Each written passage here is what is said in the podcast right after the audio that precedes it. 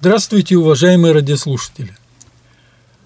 В год очередного юбилея Иркутска принято знакомить слушателей и иркутян с новыми открытиями, которые стали известны в связи с иркутской историей. У нас уже прошла первая передача, посвященная уникальной картине перенесения мощей святителя Иннокентия, посвященная священникам Иркутска.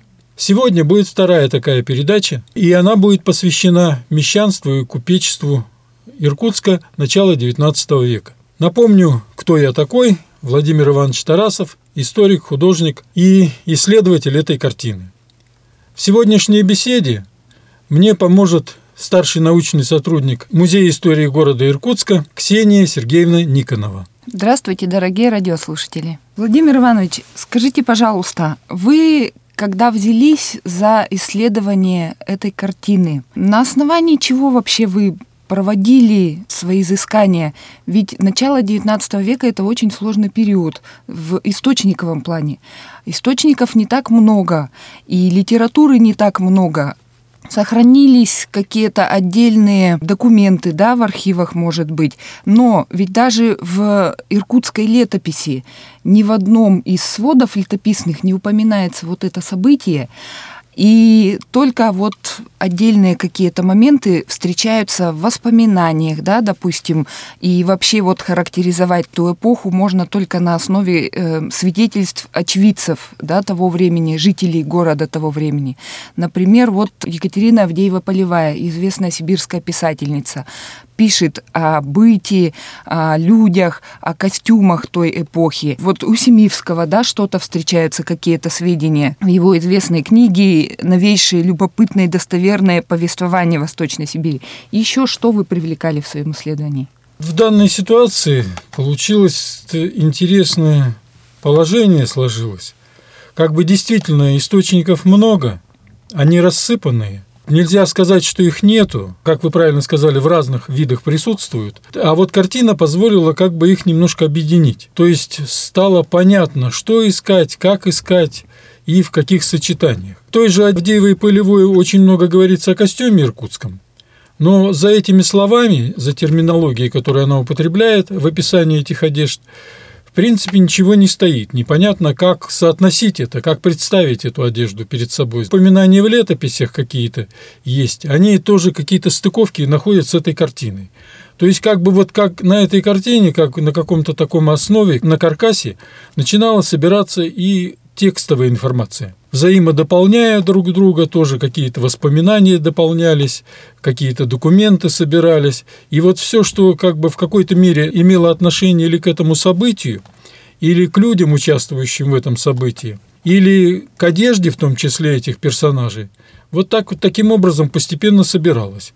И еще раз говорю, вот только благодаря этой картине получалось вот эту разрозненную картину можно было собрать. Ну, то есть получается, что сама картина стала еще одним источником для изучения этой эпохи. Да, совершенно верно. Это уникальный визуальный источник, на мой взгляд, очень богатый, в котором так много этих примеров приведено вот именно визуального плана и по костюму, и по личностям, и даже по их положению в обществе, она действительно стала именно таким источником.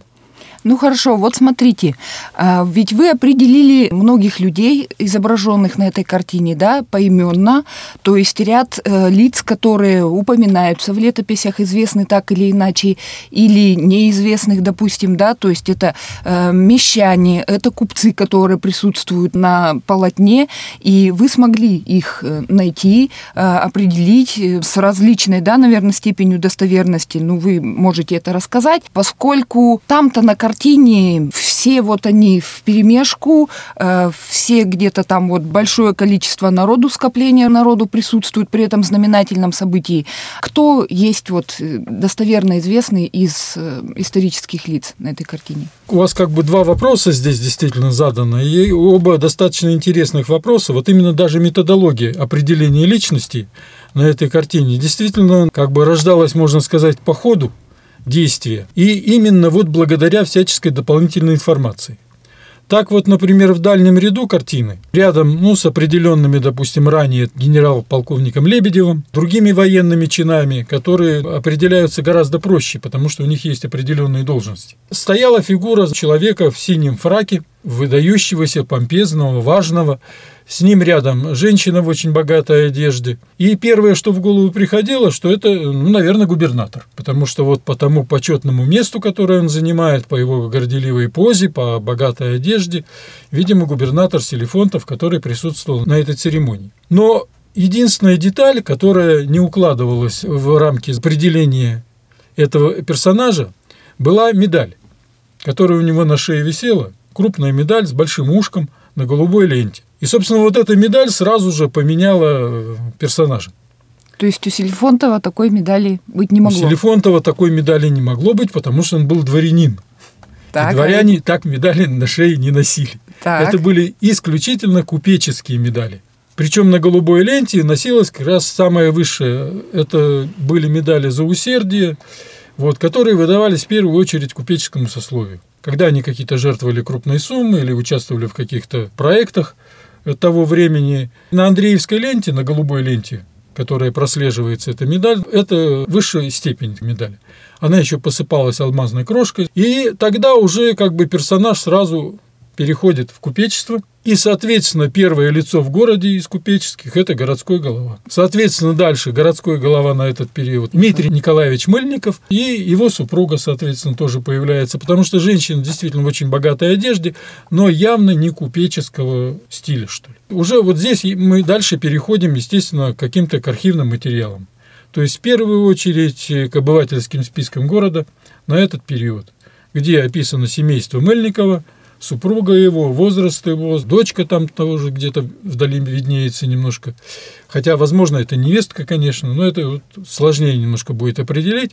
Но супруга и он определяются сразу. Примерно таким же образом определялся еще один купец на этой картине – Николай Семенович Чупалов. Да, известное лицо того времени, один из таких знаменитых купцов иркутских. Меценатов и благотворителей. Да, меценатов и благотворителей, действительно. И его вы тоже смогли определить на картине. Да, по нему тоже, вот он в этом же ряду стоит. То есть вот стоит сначала Дмитрий Николаевич Мыльников, его дочь, супруга, Дальше э, военные чины Иркутска Лебедев, Сапожников, командир полка гарнизонного, плацмайор Савельев.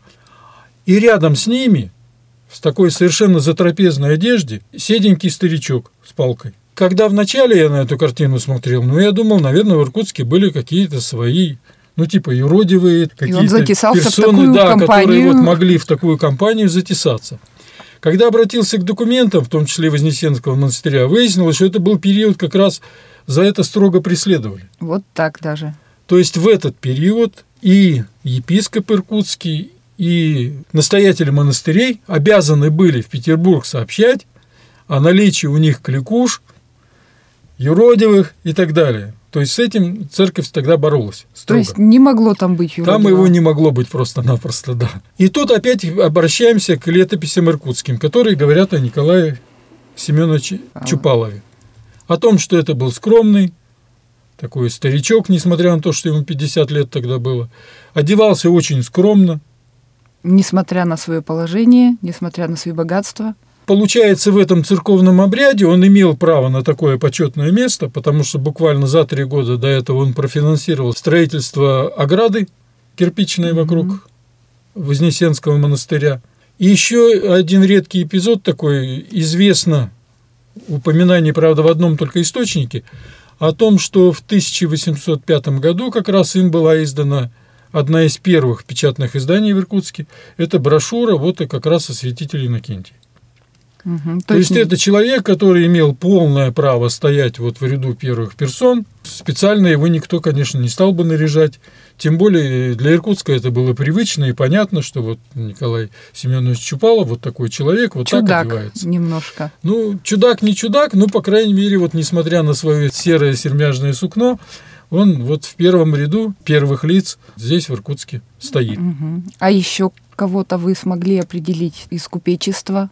Из купечества дальше как раз вот и у Семивского, в других материалах, церемониале, посвященном, значит, прохождению этого торжества, упоминается, что сразу за мощами, за балдахином идут шестеро почетных граждан Иркутска, первейших купцов так названо. И они названы поименно. Среди них, причем вот единственно только у Семивского, названы, что именитые граждане и Сибиряков, и Николай Прокопич Мыльников, тоже назван именитым гражданином. И за ними еще четыре купца, из которых трое в разное время были городскими головами. Фамилии их можно даже назвать отдельно. Давайте назовем. Я Значит, думаю, вот это интересно. Первыми идут Михаил Васильевич Сибиряков и Николай Прокопьевич Мельников, два именитые гражданина. За ними Василий Иванович Ситников, Степан Федорович Дударовский, который в 806 году стал городским головой вместо умершего Дмитрия Николаевича Мыльникова.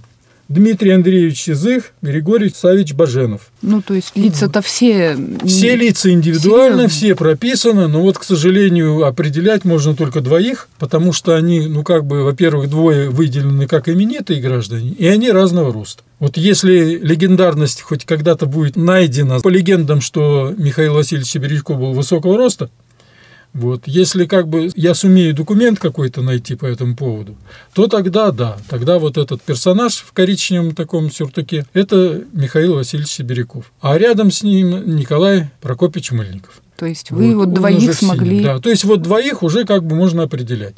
Следующие четверо идут. Там единственное, что вот у меня есть подозрение на Дударовского, поскольку он изображен вместе с супругой.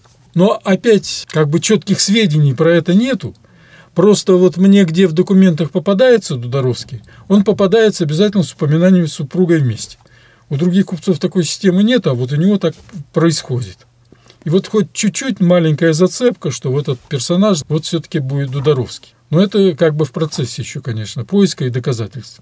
Еще одна группа очень интересная. Она была определена благодаря наличию портрета. В свое время из Иркутска, когда Медведниковы уезжали, они для сиротовоспитательного дома заказали копию портрета Елизаветы Михайловны Медведниковой или Красногоровой в девичестве.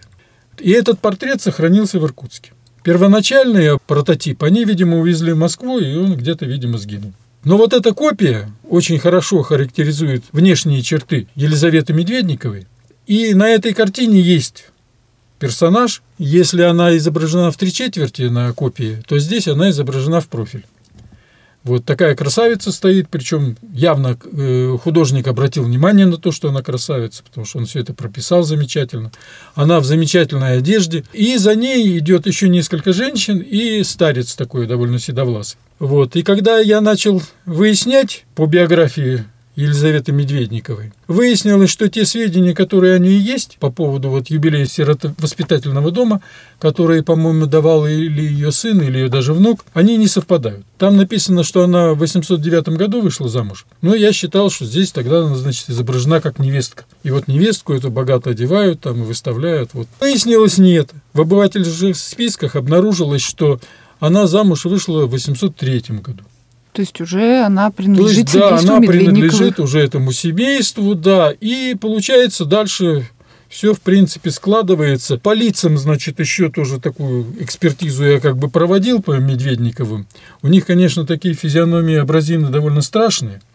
И даже вот э, красавица Елизавета не испортила им породу. Вот этот вот э, старец, который за ними изображен, он, в принципе, попадает под типаж вот этих вот его внуков и сыновей. То есть это, скорее всего, И получилось, что это Федор Медведников, 82-летний старец на это время. Это тоже по обывательским спискам. Ну а сыновей здесь нету. Видимо, они в разъездах просто. Он как глава торгового дома, они отправлялись по области. И вот даже про супруга Елизаветы Медведниковой в документах э, выездных в Иркутске, которые есть еще такая книга, записи проезжающих, там указано тоже на ноябрь 804 что вот ее супруг выехал, был в ну, по-моему, на. Лену куда-то. Он, конечно, мог к этому времени вернуться, но вот, видимо, не вернулся. То есть, получается, здесь вот глава семейства, невестки, может быть, дочери еще тоже. И вот на первом ряду стоит вот их главная красавица, главная гордость. То есть целый семейный портрет Медведникова здесь появляется. Э, Семейный портрет Мельниковых, семейный портрет Медведниковых. И еще один очень интересный персонаж. Он имеет аналог в Государственном историческом музее в Москве. Там есть портрет сибирская купчиха, и вот на этой картине есть ее же изображение в характерном индивидуальном у нее головном уборе, который она, видимо, сама разработала и придумала. Вот здесь она в зимней шубе, там она, ну, как бы в летней одежде изображена. И в историческом музее она называется просто сибирская купчиха. Без определения, неизвестно Да, иногда кто. даже из сибирской стоит вопросительный знак. Я надеялся, что это картина из э, собрания Басниных, поскольку там у них большое собрание купеческих Да. портретов Басниных, и экспонируется она довольно часто близко с ними. Но выяснилось, что она в исторический музей поступила не из собрания Басниных, а из собрания Бахрушина из театрального собрания. Ну, этот человек, собиратель московский, он по всяким антикварным магазинчикам Москвы, у старьевщиков, по помойкам, так сказать, все это собирал. К Басниным, получается, никакого отношения не имеет. Но тогда появились версии, что может быть семейство или Киселевых, или Мичуриных, которые тоже выезжали в Москву, и которые на этот период, вот как раз на 805 год, отличались большим богатством. И, И это богатство могли- они могли демонстрировать. Да, и у них были как раз вот эти вдовые купецкие жены, которые самостоятельно вели какие-то дела свои. И вот она изображена тоже одна. Ну и вот именно такая как бы осанка, повадки у нее такие вот именно очень самостоятельного человека, который сам все вопросы решает. Вот она пока не совсем понятно, как находить к ней. То есть, еще раз говорю, два претендента у меня есть на это вот из этих двух семейств. Но пока это дело длинное, то есть здесь должны какие-то еще какие-то моменты появиться. Но вы еще в поиске. Ну и это естественно, что я в поиске, но просто должны проявиться моменты. То есть, когда есть информация, ее можно обрабатывать. Когда ее нету, обрабатывать сложно. Тут еще можно один момент перескочить немножко на одежду. С одеждой был очень интересный момент. Там вот и Мыльников, и вот эти купцы, которые за мощами следом идут, кроме Сибирякова, они все в синих одеждах. Ну да, интересно. Мыльников во фраке, ну, этих разного покроя сюртуки, но все синие. Я подумал, может быть, какая-то форма городской думы уже была, что ли? Наткнулся на такие документы 30-го года, но они просто были рекомендательные и, в принципе, к этому никакого отношения не имели. Этот ход оказался тупиком. Но следом в воспоминаниях, которые Вагин приводит в приложении к своему исследованию о Спиранском, есть одна заметка об иркутском чиновнике, который говорит, что когда он стал столоначальником, то есть достиг определенной степени, как бы сказать, обеспеченности и должности, он себе сразу заказал синий фраг. Причем из плохого сукна, который тогда был.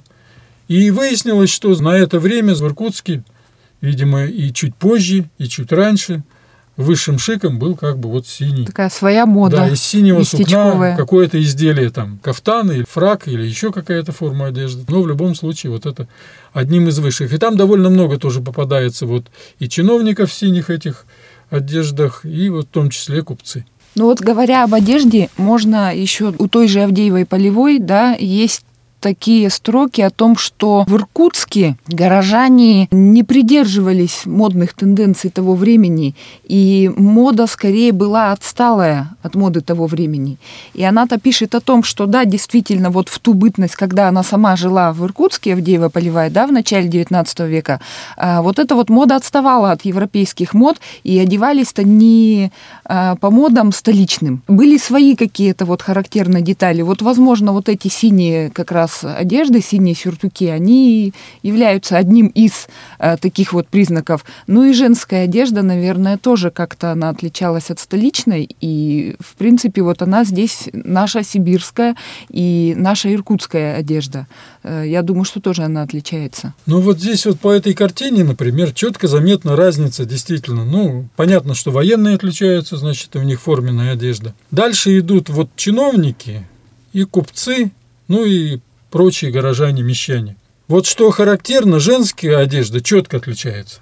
То есть сразу можно отличить вот купеческий на ком наряд, на ком или дворянский, или чиновничий поближе. Но таких действительно очень мало. Чиновничество в Иркутске было небогатое. И в таких вот в праздничных одеждах, э, как бы выделяющихся сразу по виду, там вот я их так определил, там три красавицы есть изображенные, которые, ну, неизвестно, кто они, конечно. Далее дочь э, полковника Сапожникова, тоже вот в таком именно дворянском стиле одетая. И, пожалуй, все. Остальные женщины уже в купеческих и вот в таком, ну, традиционной одежде, что ли. Очень богатый, парчом крытые шубы, головные уборы тоже очень богато украшенные у них. И причем для каждого оригинальные подходы, вот так же какой-то Мичуриной, Киселевой возможные. Рядом с этой сибирской купчихой, кстати, со спины изображено три, тоже, видимо, купеческого сословия представительницы, причем в шубах совершенно разного покроя.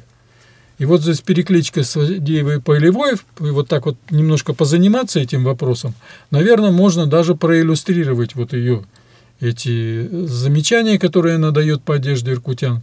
То есть на этот период эта вся одежда есть. Авдеева Полевая как раз тогда маленькая была. Буквально в 805 году, чуть позже, по осени, сюда прибывает посольство Головкина.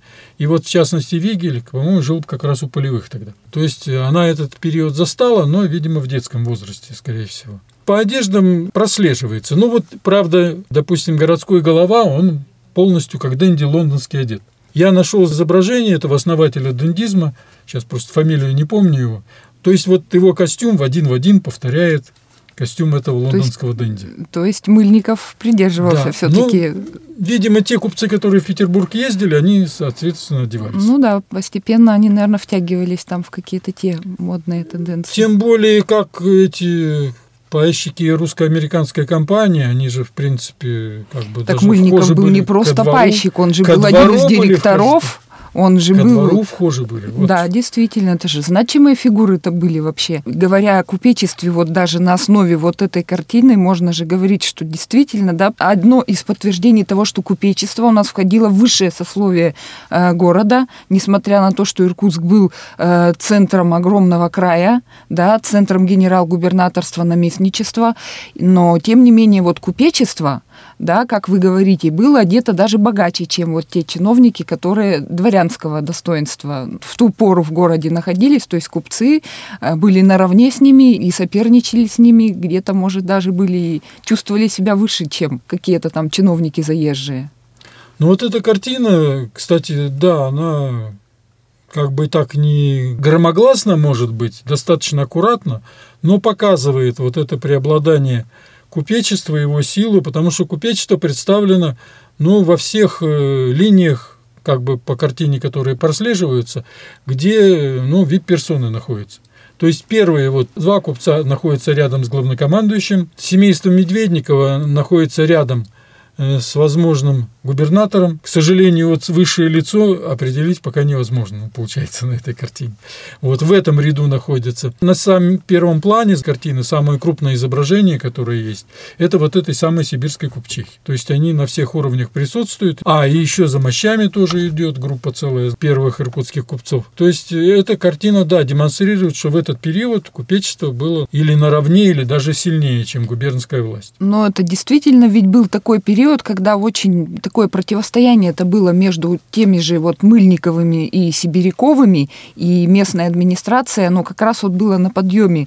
То есть сначала Николай Прокопьевич Мыльников спорил и доносы писал. Николай Прокопьевич Мыльников в этом противостоянии, а затем уже, когда приехал Трескин, правил здесь бал, так сказать, Трескин, попали под его репрессии и Мыльников, и Сибиряков, да, то есть э, самый разгар, вот эта вот жаркая битва между ними, между уровнями, так сказать, власти, между уровнями местного общества и вот этих вот приезжих э, чиновников и высшей власти, которая в крае, в общем-то, должна была присутствовать. И вот эти вот подробности, надо еще раз напомнить, можно разглядеть на увеличенной копии этой картины, да. которая имеется в Иркутском музее истории города Иркутска. И там же есть брошюра с материалами по этой картине. Да, все верно. Картина у нас э, теперь в копия хорошая, копия, увеличенная копия в музее есть в отделе истории. Она у нас выставляется. И э, брошюра, которая посвящена конкретно вот этому полотну и подробнейшему разбору э, того, кто присутствует на этой картине, она у нас в музее также есть. То есть она доступна. И все, кто интересуется темой, кому вообще интересно э, почитать вот какие-то, во-первых, новые сведения, да, которые ранее не были известны. Может быть, увидеть тех э, людей, которые раньше только были где-то вот мельком проскакивали вот эти фамилии. Сейчас вот можно воочию сходить и разглядеть внимательно, э, поинтересоваться у нас в музее. Вкратце хотелось бы сказать еще, что помимо купечества на картине есть портретные изображения мещан, конечно, иркутских, и довольно много таких изображений. Но определить их пока не представляется возможным. То есть, если по купечеству какие-то документы и материалы есть, то по мещанам, цеховым, другим ремесленникам это определить довольно сложно. Некоторые, правда, можно немножко подозревать род деятельности. Есть шансы. Так вот, например, за Лебедевым, за главнокомандующим, сразу стоит мужчина, ну, в таком явно ямщицком армяке, длинный такой, с этим, с красным поясом.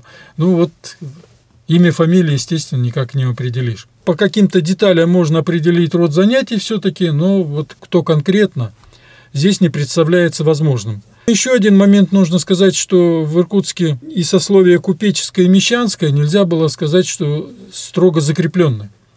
То есть мещане могли переходить в купеческое сословие, могли, ну, да, могли это возвращаться туда. Разрешено. Это было как бы постоянно. В частности, вот и у Елизаветы Михайловны Медведниковой, у нее отец, он как раз занимался торговой деятельностью различной, вот, но в купеческое сословие не переходил. То есть он был мещанин. Да, его иногда называют, что она из купеческой семьи была, но вот как бы из купеческой семьи она не была. Она ну, была а есть вот, например, э, такие подозреваемые, да, вами на этой картине лица, которые на тот момент, скажем, еще не были купцами, а в дальнейшем перешли в купеческое сословие и тоже вот в историю попали. Есть такие, нет? Нет, у меня, к сожалению, таких пока таких, пока нету, таких потому нету. что нужна обязательно какая-то фамилия, где-то она должна прозвучать в связи с какими-то событиями. Вот, например, немножко отходя от темы, на этой картине есть изображение военного, который метнулся к женщине в богатой шубе такой. Вот, и она ему показывает часы, карманные часы раскрытые, и вот показывает. Вот эта женщина и этот мужчина есть и на литографии «Бал в Иркутске». То есть вот их два художника заметили, обратили на них внимание. Ну кто это пока? Даже никаким боком ни фамилии нету, не Ну вот раз нас... Но они вычленены уже, да, они вот э, с разницей в полгода изображены двумя разными художниками. Но, судя по изображению на бале, видимо, неплохой танцор этот офицер был. Вот. Но опять в каком он звании, тогда на погонах не было званий, определить невозможно. Но вот у него характерная внешность, у нее характерная внешность. То есть вот даже в этом случае, есть отсутствие каких-то вот э, письменных документов, не позволяет их определить, хотя, видимо, заметные люди были. Ну, в таком случае остается вам только пожелать найти вот это недостающее звено, где можно будет... Я так думаю, что вы, как любой исследователь, да, который углубленно копает какую-то тему, по крупицам вот собираете свои сведения, и я вам желаю найти вот те крупицы недостающих знаний, которые вам позволят дальше продвинуться и кого-то еще определить там. Ну, большое спасибо. Ну, на этом, уважаемые радиослушатели, мы заканчиваем нашу беседу. Благодарим Ксению Сергеевну Никонову за участие в передаче. И как бы анонсируем, следующая передача у нас будет посвящена военным и казакам в Иркутске, также присутствующим на этой картине. Всего доброго, до свидания, дорогие радиослушатели.